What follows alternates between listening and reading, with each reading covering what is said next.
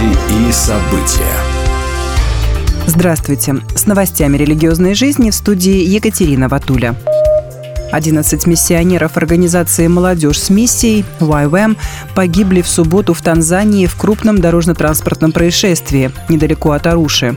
В субботу YWAM сообщила об этом на своем веб-сайте. Инцидент с участием четырех машин унес жизни еще нескольких человек, в том числе водителя автобуса. Миссионеры YWAM приехали сюда на интенсивный курс магистратуры Университета наций. Участники группы ехали на двух автобусах, когда один из них сбил грузовик. В другом автобусе находились учащиеся и преподаватели школы New Vision в Аруше. Раненых доставили для лечения в крупные больницы города и лютеранскую больницу Силиана. Организация выразила глубокую скорбь по поводу инцидента и соболезнования пострадавшим семьям, друзьям и членам команды. По соображениям безопасности имена и национальности погибших миссионеров остаются конфиденциальными. YWAM призвала общественность избегать распространения неподтвержденных сообщений об аварии, подчеркнув уважение к частной жизни вовлеченных семей. Секретариат конференции католических епископов Германии заявил, что с 2005 года по всей стране перестали использоваться для богослужений уже 650 католических церквей. Церковные здания закрываются, разрушаются или перепрофилируются, даже в традиционно католических регионах, таких как Аугсбургская епархия. Несколько лет назад официальная церковная статистика насчитывала 24 500 священных церковных зданий. Сегодня их количество сократилось до менее чем 24 тысяч.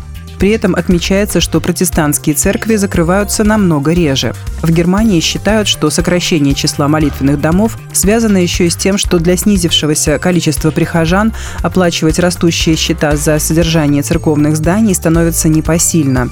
Так, содержание и отопление церковного здания в Германии сегодня обходится примерно в 100 тысяч евро.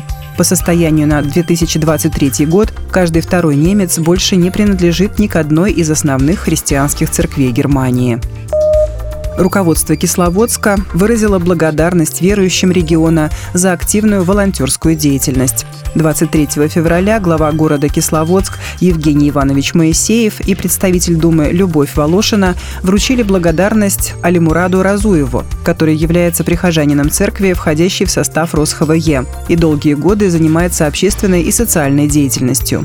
Это благодарственное письмо, письмо всей нашей команде. Каждый из них настоящий патриот, человек слова и дела. Выражаю всем свое уважение и благодарю Бога за каждого из них. Все, что мы делаем, это только на благо нашего города, нашего многонационального народа и любимой Родины. Так прокомментировал получение благодарности Алимурат Магомедович Разуев, заместитель председателя благотворительного проекта «С добром в каждый дом от чистого сердца», сообщает пресс-служба РосХВЕ.